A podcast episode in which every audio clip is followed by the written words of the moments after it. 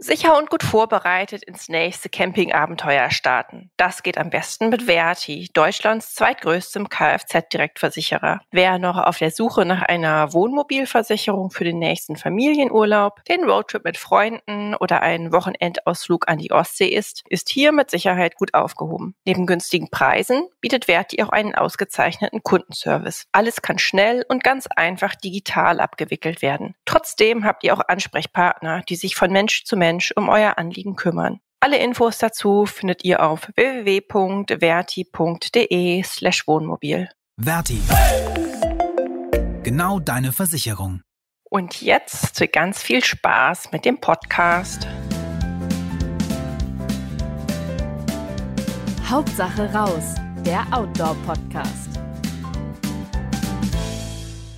Hallo zusammen, ihr hört Hauptsache raus, den Podcast des Outdoor-Magazins. Ich heiße Katharina Hübner, bin Redakteurin bei der Outdoor und moderiere auch heute wieder die Sendung, in der wir uns damit befassen, wie unsere oft gar nicht so günstigen Outdoor-Jacken und Wanderschuhe und sonstiges Equipment ähm, ja einfach länger und besser halten und funktionieren. Ausrüstungspflege ist das Thema. Und da kennen sich natürlich meine Kollegen aus der Testredaktion, Boris Knielka und Frank Wacker, bestens aus. Darum sind sie mir zugeschaltet. Hallo Frank, hallo Boris. Hallo, hallo, hallo Katharina. Ja, so oft wie nötig, so selten wie möglich ist ja so ein grundsätzliches Motto bei Ausrüstungspflege, richtig? Oder habe ich das jetzt falsch rum gesagt? Na, ist auch egal, der Sinn ist klar. ähm, was heißt das konkret bei, fangen wir mal bei Regenkleidung an, weil das ist so ein Klassiker, dass irgendwann plötzlich perlt nichts mehr ab und man steht da im, in einem heftigen Schauer und denkt sich, Mist, die Jacke war doch so teuer. Genau. Also grundsätzlich hat man das Gefühl, dass viele Leute Angst haben, ihre Sachen zu pflegen.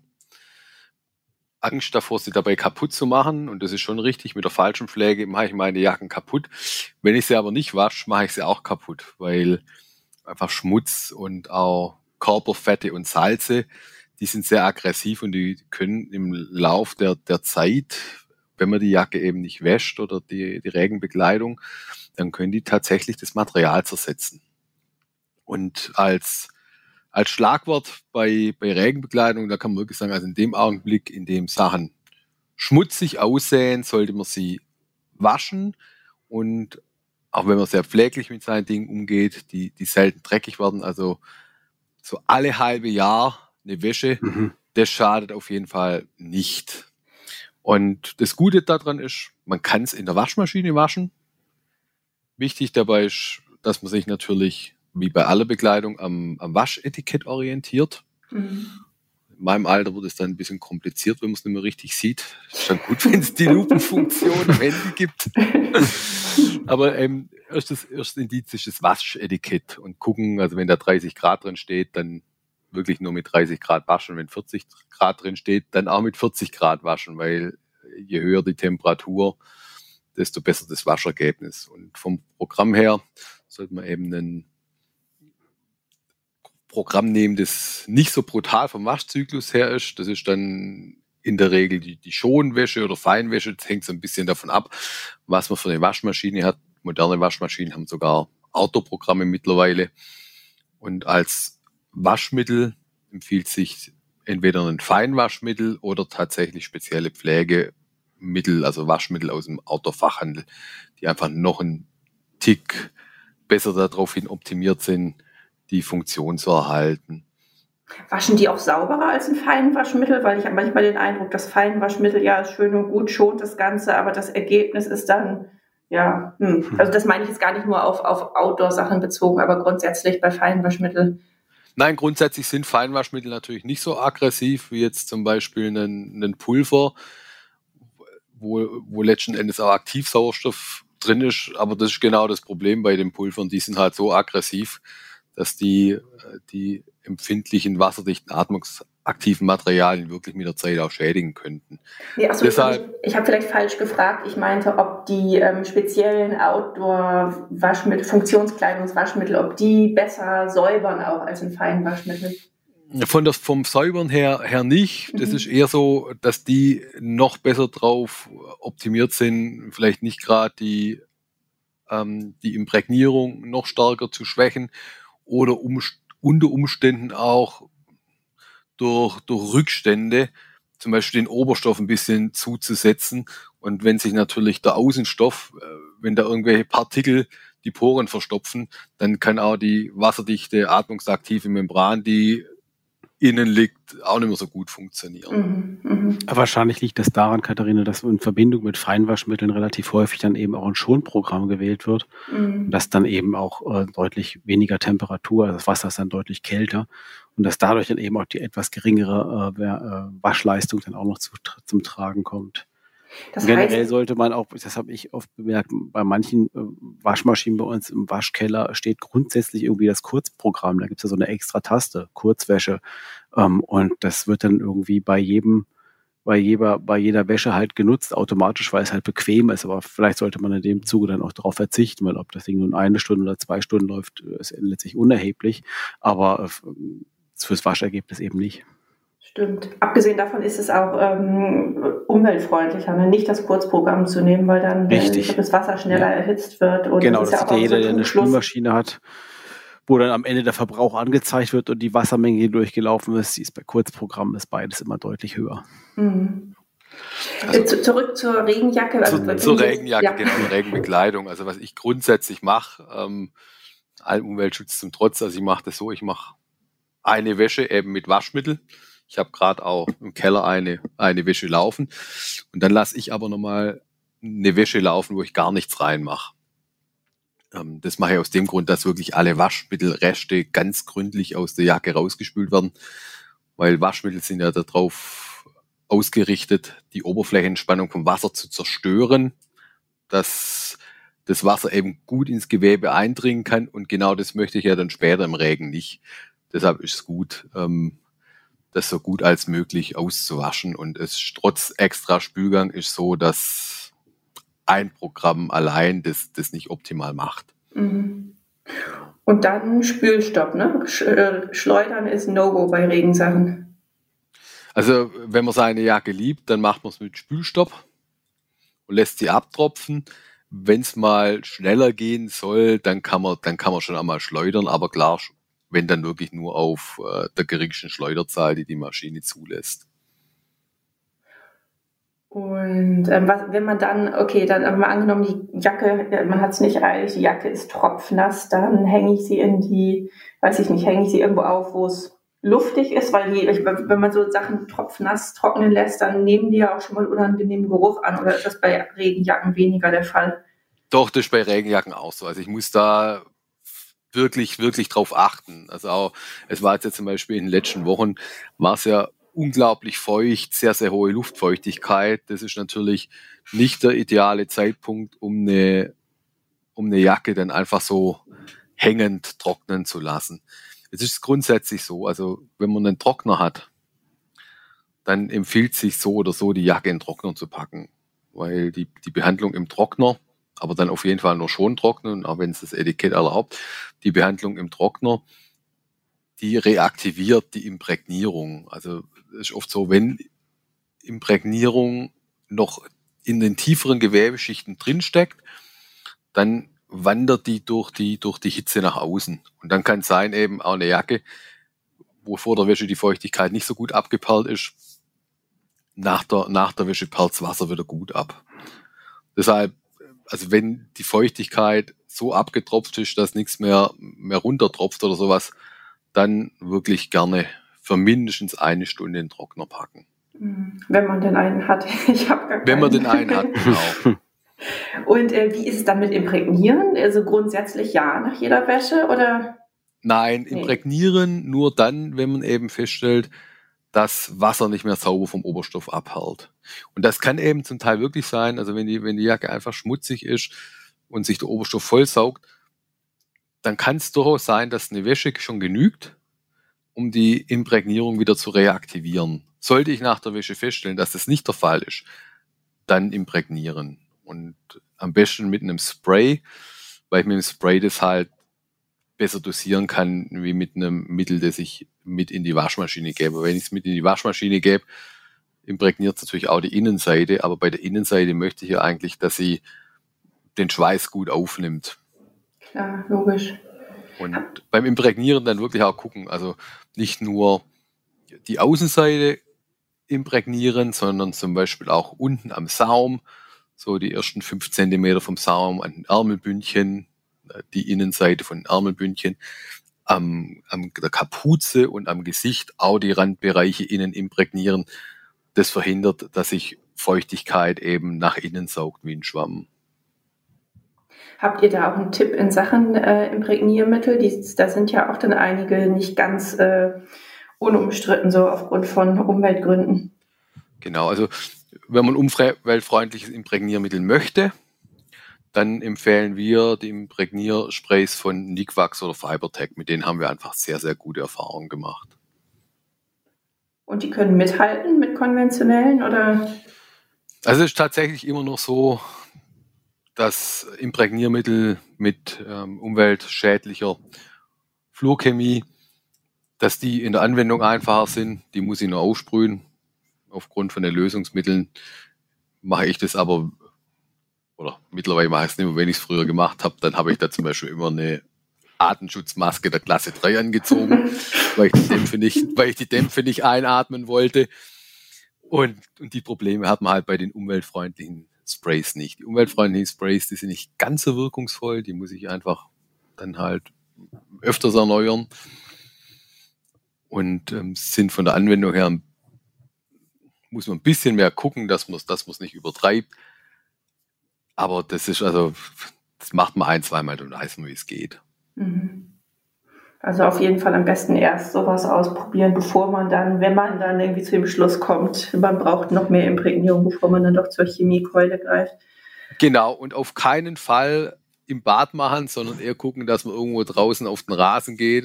Ich habe das einmal über der Badewanne gemacht und danach haben wir einen Tag Badewanne geputzt, weil dieses Imprägnierspray, ähm, also nicht nur Badewanne, sondern auch die Fliesen alles, weil dieses Imprägnierspray tatsächlich einen, einen Film darauf hinterlassen hat. Es riecht auch nicht gut. Nee, das merkt man ja auch schon, wenn man das, aber ich finde, das, das ist draußen auch schon heftig. Da, ja. dass man, da muss man aufpassen, dass man irgendwie nicht eine Brise, also Wind nicht ins Gesicht bekommt, weil dann ist mhm. auch richtig ätzend. Wobei das eben tatsächlich bei den umweltfreundlichen Sprays besser ist als äh, bei den Mitteln mit der Flohchemie. Mhm. Und wie ist es, ähm, das gilt jetzt gar nicht nur für, für Regenjacken, sondern auch für Softshades. Es kann ja auch mal jetzt irgendwie eine Jacke oder meinetwegen auch eine Hose richtig Flecken bekommen haben oder auch gerade unten bei Hosen der, der Saum, der halt dichter am Boden ist. Wie kann ich das vorbehandeln? Kann ich da zur guten alten Gallseife greifen oder lieber nicht? Also Gallseife kann man schon vorsichtig nehmen, aber wirklich halt nehmen und dann sofort in die Waschmaschine äh, stecken dass es nicht zu lange, lange einwirkt, was auch noch ein guter Tipp ist bei, wenn man zum Beispiel von der Fahrradkette Ölflecken hat, ist original Bril. Mhm. Das funktioniert auch sehr, sehr gut. Und wichtig ist, wenn man beim Wegmachen nie reiben, sondern immer nur tupfen. Weil durch Reiben, da arbeite ich den Schmutz tiefer ins Gewebe ein. Ähm, Boris, was, was, was empfiehlst du da? Auch Priel? Oder ich dachte nämlich gerade noch, du, du nimmst garantiert keine Gallseife als Veganer. nee, ist sie, ist sie gar nicht vegan, das wusste ich gar nicht. Nee, Aber ich habe sie tatsächlich. Drin, Ach, Gott, ja, genau. Ja, nee, nee, gar nichts. Also ich bin bisher noch gar nicht in die Verlegenheit gekommen, das irgendwie sauber machen zu müssen, weil ich meine Ausrüstung gar nicht so behandle, dass sie solche Flecken zumindest nicht kriegt und ich am Fahrrad auch keine Kette habe, sondern einen Zahnriemen, was deutlich sauberer ist. Ähm, tatsächlich habe ich noch nie eine Jacke damit vorbehandeln müssen. Also von daher ähm, habe ich da keine Erfahrung. Bei mir reicht es eigentlich aus, wenn ich es normal in die Waschmaschine stecke, aber dann eben mit einem Autowaschmittel. Das ist bisher immer alles rausgekommen. Ja, und, und grundsätzlich ist halt eben wirklich so. Also wenn ich meine Bekleidung halt regelmäßig wasch, dann wird sie gar nicht so schmutzig oft, dass ich halt diese Probleme habe, dass mhm. ich den Schmutz nur noch mit, mit heftigen Mitteln rauskriege. Mhm. Vielleicht, vielleicht benutze ich zu viel Sonnencreme und so. Also ich kenne das auch gerade so, dass im Kragenbereich, dass da doch mal alles so, ja, so Ja, ja, gut, die fettigen genau. Substanzen, ja klar. Genau, ja, ja, mhm. klar. Nee. Und das ist aber auch das. Also gerade diese fetten Substanzen im Kragenbereich, das ist wirklich ganz, ganz äh, heftig fürs Material. Manche Hersteller machen das so, dass die den Kragenbereich sogar mit zwei Materialschichten verarbeiten. Da wir, also da wirkt dann die, die innere Schicht, die, die wirkt dann letzten Endes wie so eine, für eine Schutzschicht für die äußere. Deshalb wirklich gucken, man merkt, aha, da ist viel Schmutz ab in die Waschmaschine. Mhm. Mhm. vielleicht, vielleicht bin ich da tatsächlich auch noch auf der Seite, äh, weil so oft wie nötig, aber so selten wie möglich. Da muss ich mal stärker drauf achten. Ähm, ansonsten Softshells, wie, äh, bei, beim Waschen großartig was beachten im Gegensatz zu Regenjacken. Also man, man kann sie besser schleudern, ne?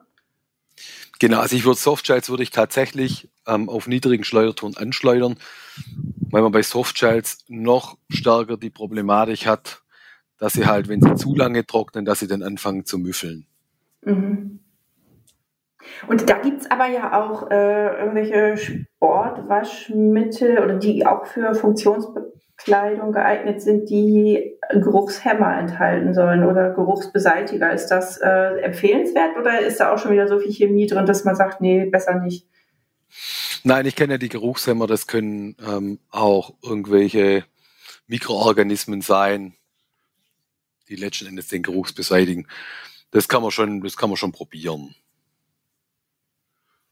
Und dann gilt wahrscheinlich auch nach Möglichkeit in Trockner, wenn man einen hat und das, das Kleidungsstück ist Trockner geeignet. Genau, also bei Softshells ist letztendlich Imprägnierung mindestens so wichtig wie bei der wie bei der Funktionsjacke. Die Funktionsjacke bleibt wasserdicht, wenn die Imprägnierung weg ist. Sie verliert nur an Atmungsaktivität, während bei Softshells ist in der Regel so, deren Wetterschutz hängt ganz, ganz stark davon ab, dass die Imprägnierung gut ist. Deshalb auch da ganz, ganz arg darauf achten, dass die Imprägnierung intakt ist und dass man nachimprägniert. Das gilt natürlich auch für Schuhe. Ne? Also ähm, Imprägnierung ist da auch irgendwie das A und O, wenn es jetzt nicht Lederschuh ist. Ähm, also Wobei man auch Lederschuhe nachimprägnieren kann. Ja, also da muss man nicht immer gleich die volle Leder, die volle Wachskur draufpacken, sondern oft reicht es auch aus, wenn die noch sauber sind, ähm, dass man da nochmal ein bisschen Spray drüber sprüht. Gerade wenn es schnell gehen muss. Wirkt erstaunlich gut. Bei Schuhen ist irgendwie gerade die Gefahr, dass man äh, vom, vom Wandern zurückkommt und sie sind dreckig und man stellt sie erstmal in die Ecke und vergisst sie. Dabei brauchen gerade Schuhe besondere Pflege. Das stimmt, ja. Und zwar nicht nur obenrum, sondern auch unten am Profil. Das wird auch gerne vergessen, wo sich dann eben der ganze Matsch dann sammelt, der feucht ist und ähm, ja, und da eben auch eine Weile lang feucht bleibt. Ähm, von daher ist es schon richtig, dass man die Schuhe am besten nach der Wandertour direkt, äh, so wie sie sind, dann eben, zumindest wenn sie da wirklich äh, Schaden genommen haben, beziehungsweise verdreckt wurden, das ist ja bei trockenem Wetter nicht immer der Fall, dass man sie dann wirklich unter lauwarmem Wasser mal abspült, abbürstet und, und dann nach eine kurze Pflegepackung gönnt. Wie sieht die aus, die Pflegepackung? Also dann schon so, dass man die Schuhe, nachdem man sie wirklich gründlich gereinigt hat, und das sollte man generell auch nicht nur von unten machen, also die Sohle wie angesprochen, sondern auch von innen, also die Innensohle rausnehmen, ähm, die man übrigens auch mal in der Waschmaschine mit waschen kann. Ähm, das schadet ja nichts und wenn doch, dann kann man sie auch leicht ersetzen. Die kosten ja nur meist ein paar, paar Euro. Am besten dann gleich durch eine gute Sohle ersetzen natürlich. Ähm, die Senkel genauso, kann man auch rausziehen und mitwaschen. Ähm, und dass man dann den Schuh danach gründlich trocknen lässt, und zwar wirklich gründlich. Also nicht nur, dass er nur augenscheinlich trocken ist, sondern so, dass er wirklich garantiert durchgetrocknet ist. Das können 24 Stunden bei trockenem Wetter sein, das kann auch 48 Stunden lang dauern. Ähm, dabei auf keinen Fall natürlich irgendwie in die Sonne stellen oder direkt auf die Heizung oder neben den bollernden Ofen, sondern eher bei Zimmertemperatur. Und wenn man das dann gemacht hat und die Schuhe wirklich trocken sind, Gerne kann man sie übrigens dazu auch ausstopfen, so mit Zeitungspapier am Anfang zumindest mal kurz, wenn sie noch sehr nass sind und dann das Papier wieder ausziehen. Ähm, dann ähm, mit Wachs nachbehandeln, also Lederschuhe natürlich. Bei Synthetikschuhen ist das witzlos. Also Lederschuhe, egal ob mit Membran oder ohne Membran, ruhig äh, mit, mit, mit Schuhwachs ähm, einschmieren, einmassieren, kurz einwirken lassen, dann aber eben überschüssiges Material, also überschüssige Pflegesubstanz abwischen. Sind denn eigentlich, weil du auch gerade sagtest, beim Trocknen lassen äh, hohe Temperaturen meiden, was man eigentlich auch weiß, so ähm, wenn ich jetzt auf einer Hütte bin, da gibt es aber immer diese Trockenräume, wo es äh, bollenwarm ist. Ist das jetzt, sagt man da, naja, einmal ist kein Mal? Oder wenn jemand, äh, weiß nicht, eifriger Hüttenbesucher Na, ist, dann. Das ist das ist kein Problem, weil so warm sind die nicht. Das kommt einem nur so warm vor, weil es meistens draußen ziemlich kalt war und man dann ziemlich schnell mit den dreckigen Schuhen eben in diesen Raum geht. Ähm, nein, also das ist kein Problem. Die haben, was haben die? Lass die vielleicht 35 Grad haben. Das ist für einen Schuh kein Problem. Nur wenn in der direkten Sonne steht, kennt ja jeder, der mal sein Auto irgendwo geparkt hat und dann mal das Armaturenbrett anfasst. Das sind dann ganz andere Temperaturen, die da zustande kommen äh, und auf den Schuh einwirken, genauso auf der Heizung. Aber das in der Hütte, das macht nichts. Hm, okay, gut. Gibt es da noch so ähm, andere Hausmittel? Also ich meine, also was heißt Hausmittel, aber mit Zeitung ausstopfen ist ja auch ein alter Trick, den man äh, bei sonstigen nassen Schuhen, den man davon kennt. Ähm, was ist denn mit sowas wie Kaffeesatz oder Kaffeepulver gegen Muffgeruch? Gute Idee oder eher nicht? Also allein aus praktischen Gründen würde ich es nicht machen, weil keine Ahnung, wie ich nachher das Kaffeepulver da wieder rauskriege. Staubsauger? Ähm, ja, ja, aber gut, ich meine, so, so, so, so ein Innenfutter ist ja auch relativ äh, offenporig. Äh, mhm. Ich habe es noch nicht ausprobiert, weiß ich nicht. Aber es gibt da auch äh, relativ verträgliche Sprays, die ich aus dem Kletterbereich kenne, weil Kletterschuhe müffeln ja wirklich und das funktioniert eigentlich damit relativ gut. Aber wenn man natürlich auf Chemie verzichten mag, die garantiert in diesen Sprays drinsteckt, dann ähm, mag vielleicht auch Kaffeepulver funktionieren, das kann sein. Ich habe es auch noch nie ausprobiert. Also wenn das von unseren, wenn von unseren Hörern damit jemand Erfahrung hat, dann schreibt uns gerne mal eine Mail an info at outdoor-magazin.com. Das wird uns interessieren, ob das was bringt oder nicht. Was man natürlich nicht vergessen darf, also wenn der, wenn der Kaffee natürlich so feucht wird, das Pulver, dass es abfärbt, ähm, das kriege ich natürlich nicht mehr raus. Nee, das ist unschön, das stimmt. Wenn, wenn der Schuh von innen jetzt sowieso vielleicht schon dunkel ist, dann fällt es ja auch nicht so auf. Naja, aber äh, das, das ist ja alles irgendwie, also jetzt, ich wollte gerade sagen, Kaffeesatzleserei, nee, ist es nicht, aber ähm, nicht, so, nicht so ein A und O der, der Ausrüstungspflege, deswegen verlassen wir den Kaffee mal. Ähm, Gibt es sonst noch irgendwie so, einen, so einen, weiß ich nicht, einen verbreiteten Fehler, der vielleicht gerade bei Schuhen gerne gemacht wird, außer dass man sie eben nicht rechtzeitig säubert? Dass man sie vielleicht auch zu feucht lagert. Also genau. Das, im Keller sollte man darauf achten. So ein Hygrometer gibt es ja im Baumarkt irgendwie für 5 Euro. Ähm, kann nicht schaden, sich das mal da in den Keller zu stellen und mal zu gucken, wie hoch denn die Luftfeuchtigkeit da wirklich ist. Mhm. Ähm, manche Neubaukeller sind ja erstaunlich trocken, das ist dann kein Problem. Aber bei den meisten würde ich mal behaupten, sieht es dann schon so aus, dass ähm, die Feuchtigkeit da weit über 70 Prozent liegt. Und ähm, in dem Zustand oder bei der Luftfeuchtigkeit Schuhe zu lagern, ähm, ja, schädigt das Material insoweit sogar, dass es dann äh, später dazu kommen kann, dass sich sogar die, die Sohle auflöst. Also dieses sogenannte Hydrolyseproblem, ähm, dass bei vor allem bei Nichtbenutzung von Schuhen, die lange also rumstehen und dann in feuchter Umgebung rumstehen, das ist dann doch ein recht, recht gravierendes. Ähm, und dem geht man eben am einfachsten aus dem Weg, indem man A, seine Schuhe natürlich regelmäßig benutzt was man wahrscheinlich sowieso ganz gerne macht, aber B eben dann auch nicht zu feucht lagert. Und dann lieber irgendwie auf dem Dachboden oder unter das Bett schiebt oder irgendwie einen Kniestock oder wo man noch eine freie Ecke hat, also im Bereich der Wohnung, als ähm, in den Keller. Auch Was ist denn der Kniestock? Sorry. Achso, das ist, wenn man so eine dachschräge Wohnung hat ah, okay. ähm, und da ist, geht die Schräge nicht bis zum Boden runter, sondern wird durch eine senkrechte Fläche sozusagen abgeschirmt, diese letzte Ecke. Ähm, da kann man sich eine Tür reinschneiden oder oft ist auch eine Tür vorhanden und dann kann man da eben diese ja, diesen niedrigen Bereich, äh, der eben so auf Kniehöhe oft beginnt, naja, meistens auf Oberschenkelhöhe, dann noch nutzen, um da eben Zeug zu verstauen. Und da ist es zumindestens, wenn das Haus gut gedämmt ist, äh, trocken. Trockener mhm. als im Keller. Also und, und wenn man merkt, äh, dass man eben einen relativ feuchten Keller hat, das ist bei uns zum Beispiel auch, auch ein Problem, weil unser Haus äh, Ende der 60er gebaut wurde, da hat man eben noch keine so wirklich wirkungsvolle Abdichtung der Bodenwanne gehabt, dann lohnt es sich für den Ausrüstungsraum durchaus, dass man sich da eventuell einen Feuchter reinstellt.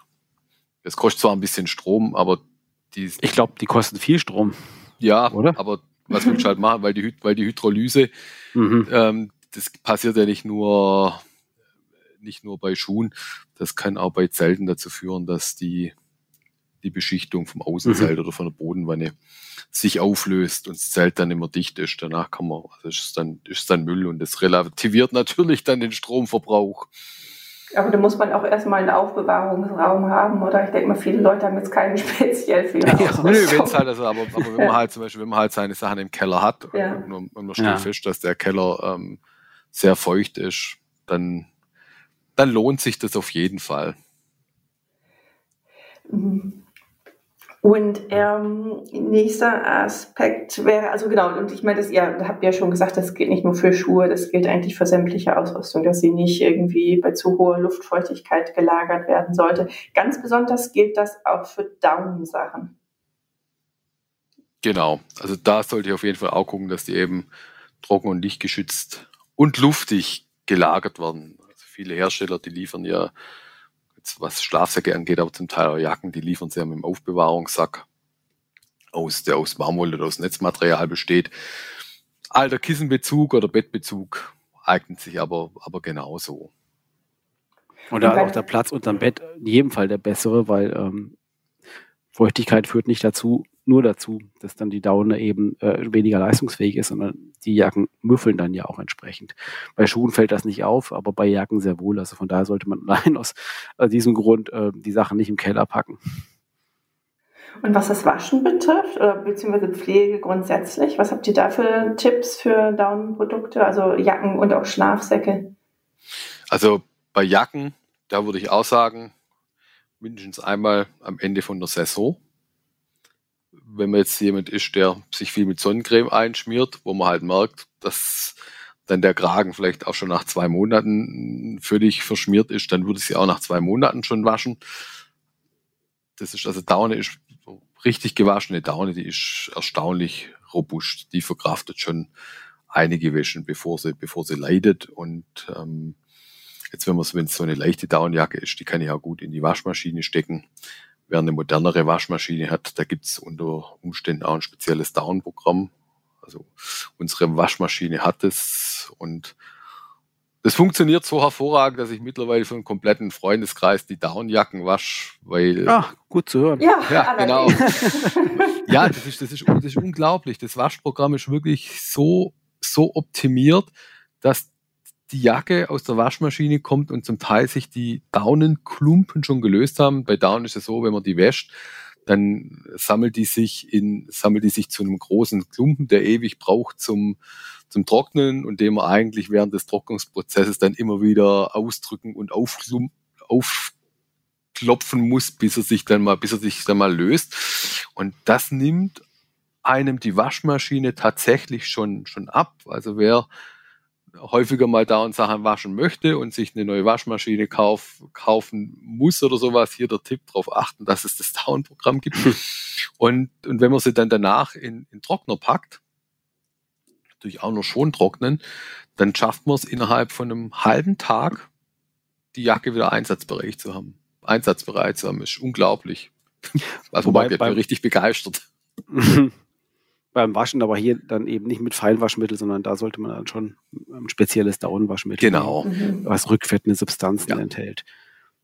Das ist also generell bei Daunenprodukten wichtig. Und natürlich muss auch die Waschtrommel groß genug sein. Wenn ich jetzt einen Expeditionsparker habe, der da nicht reinpasst, dann ist es dann vielleicht doch günstiger, ähm, ihn dort nicht in dieser kleinen Maschine zu waschen, sondern dann eben dann auch ähm, in Service zu geben. Die Möglichkeit gibt es ja auch, dass man Down-Produkte, vor allem Schlafsäcke, bei denen es fast nie möglich ist, die in eine geeignet große Trommel reinzupacken, ähm, dann professionell reinigen lässt. Also bieten einige Hersteller und Händler bieten das an, den Service. Ich habe den selber mal in Anspruch genommen und ähm, das war, da wird dann, also in dem Fall wurde dann sogar der Schlafsack aufgetrennt und die Hülle separat gewaschen vom Inhalt. Das heißt, die Daumen bekamen eine spezielle Kur und der die Hülle sozusagen, also Außen- und Innenmaterial auch. Und beides war natürlich nachher nicht nur super sauber, sondern auch bei der Daune deutlich, deutlich bauschkräftiger. Zumal man in dem Zuge, wenn die Kammern dann eh schon geöffnet wurden, dann eben auch äh, noch nachfüllen kann. Mhm. Das heißt, genau. es bieten dann noch viele an, die dann sagen, hey, wollen Sie da nochmal 50 Gramm reinpacken? Da ist noch Platz. Die hat ein bisschen ein Loch verloren, der Schlafsack dann ähm, kostet das dann auch nicht die Welt. Also ich habe Was kostet das denn insgesamt, dieses, dieses, ja, glaub, äh, diese Rundumbehandlung für den Schlaf? Also ich habe also damals, das ist schon ein paar Jahre her, äh, ganz regulär 70 äh, Euro gezahlt mittlerweile, aber das ist jetzt schon puh, bestimmt zehn Jahre her, also wahrscheinlich wird es schon ein bisschen teurer sein jetzt heute. Und wo, also findet man da, ähm, also so, so äh, ja, findet man so, so einen Service in jeder größeren Stadt oder muss ich da erstmal das Internet heranrufen oder? Also Händler man, bieten oder also ja. man kann bei Händlern nachfragen, wenn man Autofachhändler seines Vertrauen hat. Und dann gibt es zum Beispiel das Auto-Service-Team in Berlin, die bieten diesen Service auch markenübergreifend an.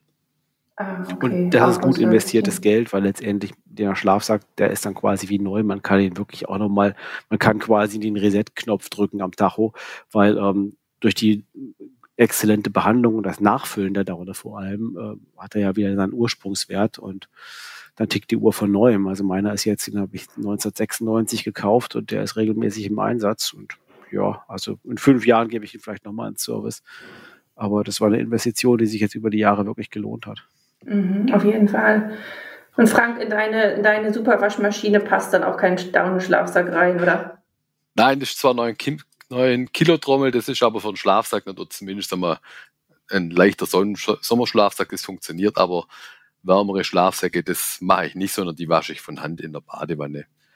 Da muss ah. man wirklich, also da, das braucht Zeit, aber auch da ist zum Teil so wirklich hochwertige, zehn Jahre alte Down-Schlafsäcke die, ähm, wenn man die kriegt, also auch da bin ich natürlich der Ansprechpartner für den Freundeskreis, was ich aber auch gern mache, weil, weil man da ja viel Erfahrung sammelt. Da kriegt man Schlafsäcke, die liegen echt da wie so ein, wie so eine dünne Decke auf dem Boden und dann wäscht man sie und dann haben sie wieder richtig, richtig Bauschkraft, weil die Daune, also Daune, sind ja unheimlich viele feinste Härchen in Anführungszeichen, die auch wieder noch feinere Abzweigungen haben.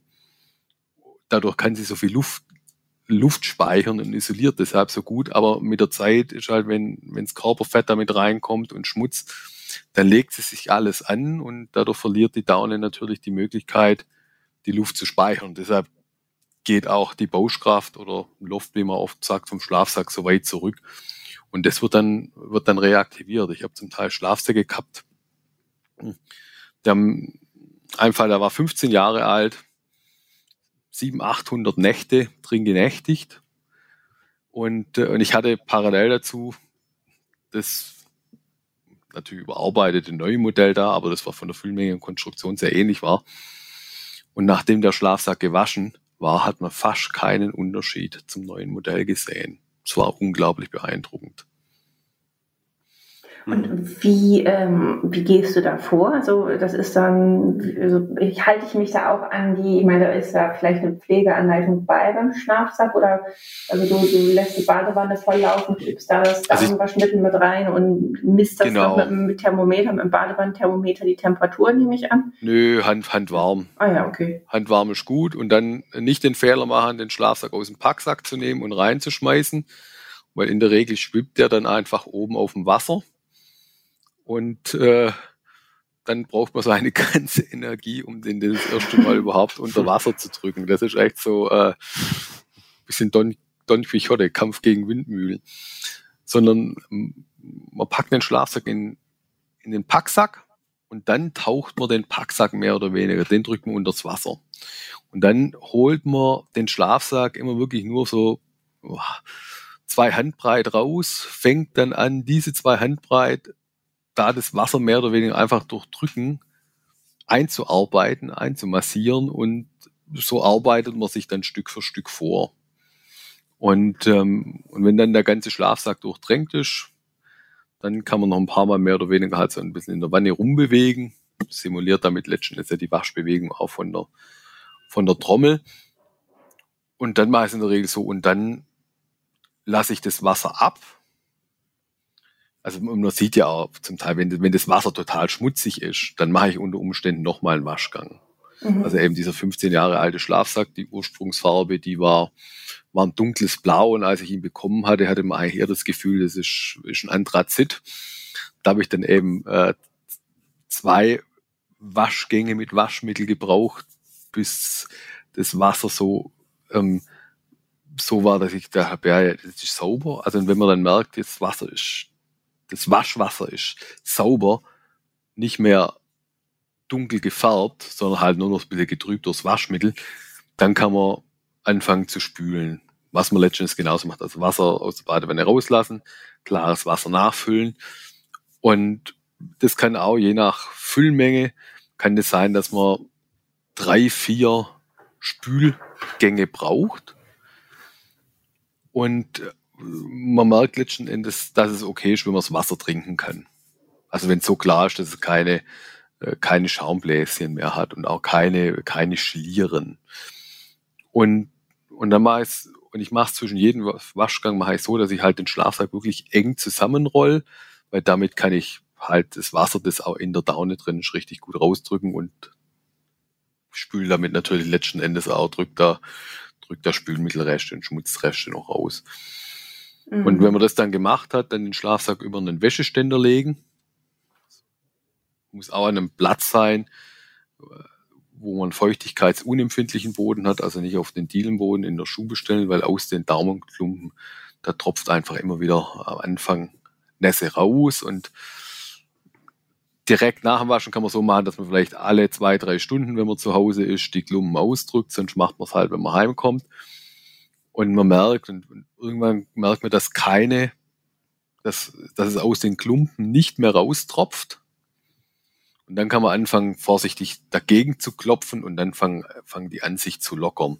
Also wirklich eben nicht erschrecken. Ich habe das auch mal bei einer Freundin oder sowas. Das war eine Jacke, die hat ihre Jacke gewaschen. Dann hat sie mich ganz verzweifelt angerufen. Die ist kaputt. Die, die irgendwie, da sind nur noch Klumpen drin. Das ist normal, eben das macht Daune. Mhm. Und irgendwann schüttelt man das dann auch so ein bisschen auf. Genau, also wenn man dann merkt, dass man halt so gegen durch Klopfen mehr oder weniger diese Klumpen mehr und mehr lösen kann. Dann verteilt sich die Daune ja wieder im, im Schlafsack. Und wenn man merkt, dass es sich äh, ganz gut verteilt hat, dann kann man das Schütteln anfangen. Ist aber schon auch, äh, da vergeht dann insgesamt schon auch einiges an Zeit, oder? Mit der Wäsche ja, ja, und da, dem also, Trocknen und äh, bis der, bis der richtig trocken ist, muss man, muss man schon mit zwei, drei Tagen rechnen. Und in ja. diesen zwei, drei Tagen muss man immer mal wieder danach nachgucken. Also das Wichtigste ist eigentlich, dass man am Anfang die Zeit hat, um die, die Klumpen regelmäßig auszudrücken, dass halt viel von der Feuchtigkeit rauskommt. Danach ist dann so, ähm, also wenn man zum Beispiel das dann macht, bevor man morgens zum Arbeiten geht und, dann abends wieder, wenn man heimkommt, das ist okay. Wenn man natürlich die Möglichkeit hat, das vielleicht über Mittag auch nochmal zu machen, das hilft auf jeden Fall. Aber es ist definitiv natürlich eine, eine Geschichte, die Zeit braucht. Es lohnt sich wer sich leisten kann oder leisten will, da ist natürlich dann eben dieser professionelle Waschservice die deutlich weniger aufwendige Art. Mhm. Man muss auch nicht Und wer so keine Badewanne hat. genau. Ähm, kommen wir, bevor wir zum, bevor wir am Schluss der Folge sind, noch ganz kurz auf etwas Unkomplizierteres zu sprechen, nämlich Merino-Produkte, also Sachen, die man auch äh, oft auf der Haut trägt, aber Wolle ist ja jetzt auch, ja, ist sie jetzt äh, unkompliziert zu waschen oder nicht? Also bei Merino-Sachen, da steht ja auch oft drauf, 40 Grad Wäsche geht. Geht auch wirklich. Ja, oder? also oft, ja, 40 Grad ist eher selten. Die meisten geben schon Echt? 30 ich Grad. Ich meine, dass ich schon oft gesehen habe, dass das bei vielen ja, Sachen gut, steht. Ich habe da jetzt auch keine Erhebung gemacht, das war nur mein Eindruck. Ähm, aber das, ähm, ja, also natürlich kann man Kunstfaserwäsche, manche eignet sich ja sogar für 60 Grad Temperaturen, äh, deutlich unkomplizierter waschen. Und da ist es dann auch nicht schlimm, wenn man die mal ein bisschen stärker schleudert, außer dass sie dann vielleicht, wenn man zu stark schleudert, die Form verlieren kann. Ähm, aber grundsätzlich ist es bei Merino-Wäsche schon so, dass die Pflege leichter ist, allein deswegen, weil ich sie gar nicht so häufig waschen muss. Mhm. Also wenn ich Kunstfaser-Shirt, was ich direkt auf der Haut trage, das müffelt in der Regel schon nach einem Tag. Ähm, ein Merino-Shirt äh, fängt da vielleicht nach einer Woche an zu müffeln, wenn überhaupt. Wenn man es regelmäßig, ähm, so machen wir es hier ganz gern, dass wir es regelmäßig raushängen, ähm, über Nacht zum Auslüften an die frische Luft, dann ähm, braucht man es unter Umständen nur ja, also wirklich alle paar Monate mal waschen, wenn es jetzt das einzige Shirt ist, was man trägt, weil das ähm, erstaunlich gut wirkt und die Wolle halt diese Selbstreinigungskraft hat. Aber wenn sie dann doch mal gewaschen werden muss, dann natürlich auch nur im speziellen Wollprogramm und dann ist Schleudern auch absolut tabu und der Trockner sowieso. Und auch da natürlich, wie bei Daunenprodukten, ist ein spezielles Waschmittel auf jeden Fall hilfreich. Da reicht das Feinwaschmittel aber auch, oder? Das ist ja, ist da reicht auch das Feinwaschmittel. Feinwaschmittel. Doch, das geht auch. Ja, das geht schon ja. auch. Da muss ich zugeben, zu meiner Schande, da war ich schon öfter etwas unbedarfter, dass ich ein ähm, Merino-Teil auch einfach in, in Buntwäsche, jetzt natürlich nur bei 30 oder 40 Grad reingetan habe, einfach weil sonst man muss ja auch erstmal eine Waschmaschine voll kriegen mit ähm, ja. oder oder ja. halb voll. Also bevor, bevor ich da jetzt wegen zwei, drei Merino-Oberteilen eine Waschmaschine starte. Hm. Ja, also, also tatsächlich äh, geht mir das ganz genauso. Ähm, ich mache es sogar so, dass ich es fast immer nur mit normalem Waschmittel wasche. Man muss damit rechnen, dass die Lebensdauer sich dadurch eventuell verkürzen kann. Ich habe das jetzt bisher noch nicht so feststellen können, aber ich habe ja auch keinen direkten Vergleich gemacht. Ähm, also die Teile halten trotzdem ziemlich lange. Ich glaube, ja. essentiell ist wirklich, dass man da nochmal einen Spülgang hinterher schickt, also nochmal einen extra Klarspülgang hinterher schickt, dass dann auch wirklich die letzten äh, Reste vom Waschmittel rausgewaschen werden und dass man es definitiv nicht stark schleudert und auch nicht irgendwie bei hoher Hitze in Trockner packt. Ich glaube, damit kann man schon sehr viel gut machen und ähm, das Waschmittel ist dann halt noch das i-Tüpfelchen. Mhm. Bin ich jetzt froh, das, da haben wir sonst noch nie drüber gesprochen, dass ich da jetzt nicht die Einzige bin, die da so unbedarft sagt, oh ja. ja ich finde es auch komisch, wegen dreier Schürzen eine Waschmaschine einzuschmeißen. Also das ähm, genau, muss man lange sammeln. Für mhm. euch zum Trost, also bei, bei modernen Waschmaschinen ist es so, die ähm, steuern die, Wasch, die Wasserzufuhr über einen Sensor in der Waschmaschine. Das ist dann tatsächlich so, also wenn du weniger Teile rein äh, packst, dann nutzen die zum Waschen auch weniger, weniger Wasser, wie wenn du die Trommel vollpackst. Und weniger also ich Wasser. Ich mich dann mal an dich wenden, wenn ich eine neue Waschmaschine brauche. meine, meine hält nämlich, glaube ich, jetzt schon seit 15 Jahren. Und da bin ich eigentlich auch ich, ja, mindestens seit 15 Jahren. Und bin, die ist ja echt häufig im Einsatz, weil wir ja viel Sport machen und dann auch noch einen Hund haben. Ähm, ja, wodurch halt auch mehr Haare an der Kleidung haften und man die auch deswegen eher wäscht. Ja, ähm, nee, also wenn die wirklich mal kaputt gehen sollte, frage ich mal nach, Frank. Ja, du hast, du hast das Glück, 15 Jahre. Das bedeutet noch, dass sie vorm Energiesparwahn entwickelt wurde. Und das sind in der Regel die Waschmaschinen, die auch noch ein bisschen länger halten.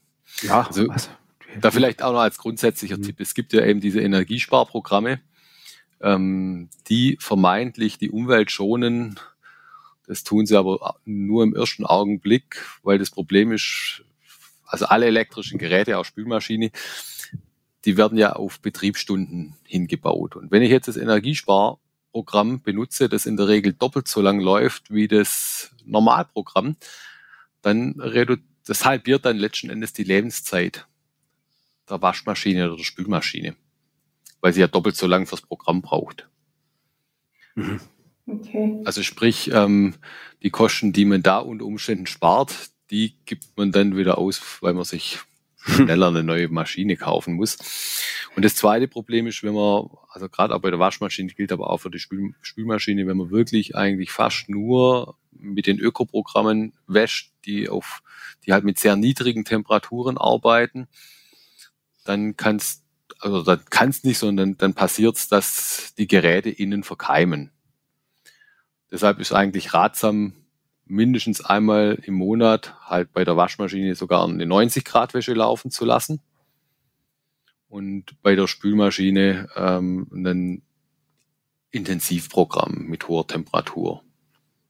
Mhm. Oh ja, gehört habe ich das auch schon. Ich mache das eher ja. selten. Aber, aber bevor ja. wir jetzt abdriften in eine, in eine genau. Podcast-Folge genau. über Waschmaschinen und deren Pflege, ich glaube, das würden wir auch Aber auch ein interessantes Thema. Ja, ja, auf jeden Fall. Das müssen wir überlegen. aber ich glaube, da hören wir jetzt mal für heute auf. Äh, Frank und Boris, vielen Dank für eure Tipps.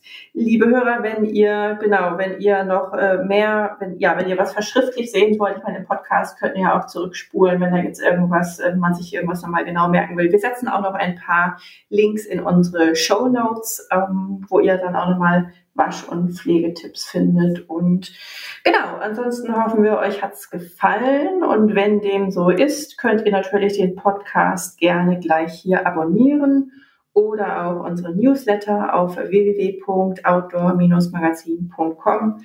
Und ihr findet uns natürlich auch gedruckt am Kiosk, per Abo in euren Briefkästen und auf Facebook und Instagram. So viel für heute. Tschüss, bis zum nächsten Mal. Ciao Frank, ciao Boris. Ciao. ciao. Hauptsache raus, der Outdoor-Podcast.